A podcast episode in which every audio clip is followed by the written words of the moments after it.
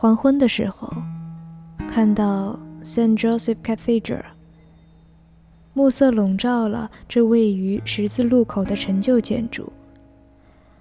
黑色雕花铸铁栏杆后面，有几个孩子在清凉的空地上游戏。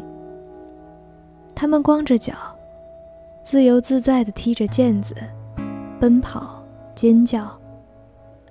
黑发披肩的漂亮小女孩像一条放肆的小鱼，上蹿下跳。凝望她，凝望童年的天堂。离开教堂，随便的挑一条有落日照耀的路。街边是高大的绿树，细碎的叶片在空中飘落如雨。闻到咖啡的浓香，原来经过了 MOCA Cafe。这是 LP 上推荐过的上好咖啡店。生意这样兴旺的咖啡店，服务生都是年轻而有礼貌的男孩。老板娘坐在收银台边，穿着黑色越南丝衣服的女人，戴银耳环、盘髻，神情坚强。临街的落地窗没有玻璃，木窗都被大大的推开了。有花纹古典的吊顶，水晶吊灯，古朴的木桌子和沉重无比的木椅子。女人在里面落脚，看报纸，聊天。有欧洲老男人拿着厚本的小说在阅读。要了越南咖啡，端上来的热咖啡浓郁而苦涩。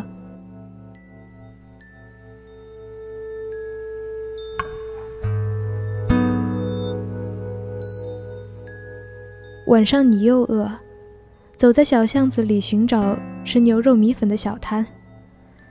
糯滑的米粉，薄脆的牛肉片，加上一盘翠绿的野菜叶子，配一打柠檬片。摊主是两个越南妇人，随身带着褐色大狗。坐在小凳上，围着低矮的木桌子吃，点着蜡烛，用手抚摸狗脖子。他们总是这样的温顺。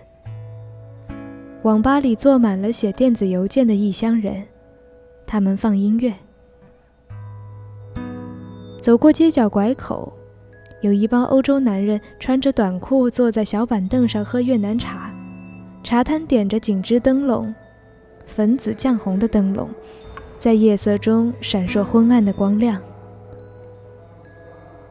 这样的凌晨两点钟，你听到木拖鞋敲在石板路上的声音。天空中有繁盛的星光，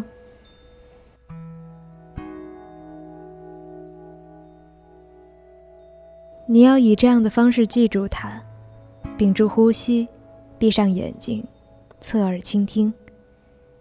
你要记住的河内就是这样。